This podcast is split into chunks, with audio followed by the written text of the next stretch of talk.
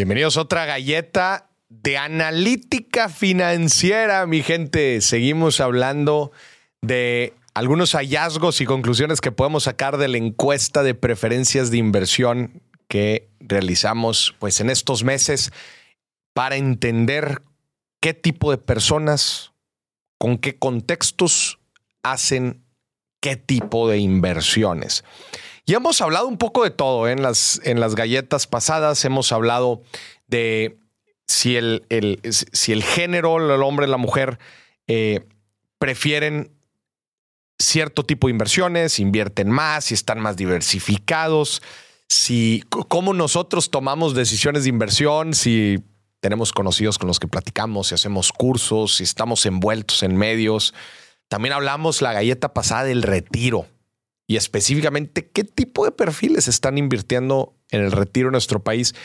Y digo, también algo, algo importante que, estuve pensando sobre el tema del retiro, si escuchaste la galleta pasada y si no, te recomiendo que la escuches, la de la semana pasada, donde hablamos otra vez, en donde el 70% de la gente que invierte para el retiro son principalmente empleados, lo cual pues quiero entender que son empleados formales, y el 94% de la gente que invierte en el retiro son personas que tienen estudios de licenciatura o un posgrado. Lo cual me lleva a preguntarme si cuántos en verdad eh, personas que tienen un empleo formal no saben ni siquiera que están invirtiendo para el retiro a través de la FORE. ¿Por qué? Porque como es una aportación em, automática, Digo, una cosa es que sepas que se esté haciendo esa aportación y otra cosa es que en verdad sepas que eres inversionista por ello y dónde se está yendo tu dinero y en qué tipo de activos eh, están invirtiendo las Afores o estas administradoras de fondos. He platicado con mucha gente que me dice, no, Maurice, yo no invierto mi dinero y luego cuando le pregunto y me dice, ah, no, pues sí, resulta que sí tengo una Afore. Ah, bueno, pues entonces ya estás haciendo una inversión específicamente para el retiro. Entonces, bueno, creo que ese es también algunos de los sesgos y eso es algo importante que me gustaría mencionar en esta encuesta. Al final de cuentas, eh, la encuesta, el, instrumento que estamos utilizando para sacar estos primeros hallazgos dentro del marco de la tesis es que la gente está contestando, ¿verdad? Muchos de estos, eh, de estas eh, preguntas que nosotros les ponemos en las encuestas, pero muchos de los resultados pues no dejan de estar algo sesgados dada la información que la persona tiene o, la educación que tiene sobre lo que está contestando e inclusive lo mencionamos al principio que la gente que está contestando esta encuesta ya está involucrada de cierta manera en el mundo financiero porque la encuesta se hizo con la gente de mi comunidad y es gente que ya sigue contenido de finanzas. Entonces, bueno, es importante mencionar que este tipo de encuestas normalmente presentan algún sesgo, tienen algunos sesgos, pero lo importante es sacar algunos hallazgos interesantes y sobre todo debatir, platicar, compartir y tratar de fundamentar qué es lo que esos hallazgos nos quieren decir, qué hay detrás y qué podemos hacer para pues seguir indagando en, en, esta misión por ayudar a la gente a tomar mejores decisiones de dinero. El día de hoy eh, vamos a hacer un doble clic también a las inversiones riesgosas. ¿Ok? Eso también lo platicamos en la primera galleta en donde, en donde estuvimos hablando de la encuesta, en donde hablábamos que a los hombres, en teoría los hombres son quienes prefieren un poco más las inversiones, de, las inversiones riesgosas a diferencia de las mujeres.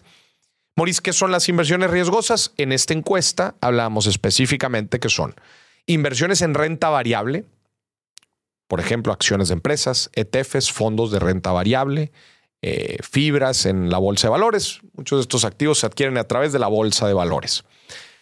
Eh, un negocio propio, un negocio propio, eh, inversión en arte y coleccionables o en criptomonedas. Estos eran las principales clases de activos que involucraban las inversiones de riesgo. ¿Por qué, ¿Por qué le quiero hacer tanto énfasis? ¿Por qué le estamos haciendo tanto énfasis específicamente a este tipo de inversiones? Bueno, número uno, porque normalmente son las inversiones que la gente deja de un lado. El primer paso que dan cuando se convierten en inversionistas, la mayoría de las personas son inversiones seguras, donde saben que hay muy baja probabilidad que pierdan su dinero. Pero en realidad es en estas inversiones riesgosas en donde puedes obtener buenos rendimientos si sabes seleccionar las inversiones, especialmente si le dedicas tiempo a algunas de ellas. Son inversiones que tienen que estar dentro de nuestro portafolio, pero a veces nos cuesta mucho hacerlas. Y un dato bien interesante que me llena de, de, pues la verdad que de orgullo dentro de la gente que está contestando esta encuesta, que es gente que me sigue. Prácticamente la mayoría de las personas que invierten en riesgo contestaron la encuesta. Estamos hablando de casi el, casi el 90% de la gente que seleccionó que invierte, hace inversiones riesgosas, una o más, seleccionó tres elementos o tres variables importantes dentro de lo que yo considero una buena educación financiera. Es decir, siempre lo he dicho, si vas a hacer inversiones riesgosas es importante hacerlas con conocimiento. Uno de los principales errores al momento de invertir es invertir en cosas que no entiendes, cosas que no sabes. Entonces, aquí otra vez, casi el 90% de la gente que invierte en riesgo seleccionó tres cosas. Que han hecho cursos antes, que ven medios. O sea, que constantemente ven medios financieros para, o, diferentes medios para tener un contexto financiero de la situación. Y número tres, tienen conocidos con los que hablan constantemente de finanzas.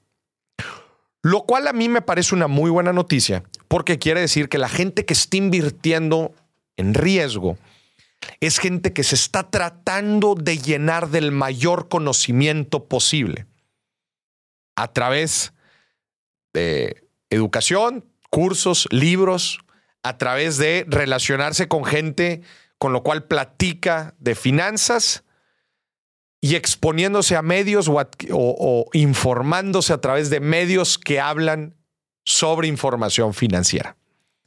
Un claro error sería hacer algunas de estas inversiones en riesgo sin saber qué carajo estás haciendo, sino tener alguien con el cual poder rebotar algunas de tus ideas. Ya sé, vete a saber si la persona con la que estás hablando sabe o no sabe, pero bueno, siempre el rebotar por lo menos ayuda y estar expuesto a medios, pues desde luego que te hace estar actualizado en las principales noticias financieras y económicas, importantes para tomar una buena decisión con tu dinero. Entonces, este es un indicador que a mí, la verdad, otra vez pues me llena de felicidad porque por lo menos quiere decir la conclusión a la que puedo llegar, que la gente que me sigue, ¿verdad? Que fue la que contestó la encuesta, que hace inversiones riesgosas, podría decir que está algo preparada. ¿Qué tanto, qué tan mucho, qué tan poco? Bueno, pues eso desde luego que no lo, no lo, no lo logra, eh, la encuesta no logra profundizar en ello, pero a ver, otra vez, es gente que hizo cursos, es gente, cursos o libros. Es gente que se relaciona o que platica con gente sobre finanzas y es gente que ve medios. Pues son tres variables muy, muy buenas de educación financiera. Y si estás invirtiendo en riesgo, si estás haciendo alguna inversión en riesgo, desde luego que es algo importante a tomar en cuenta. Síganme en las siguientes galletas que vamos a seguir mostrando resultados de la encuesta de preferencias de inversión. Así que no se pierdan las próximas semanas.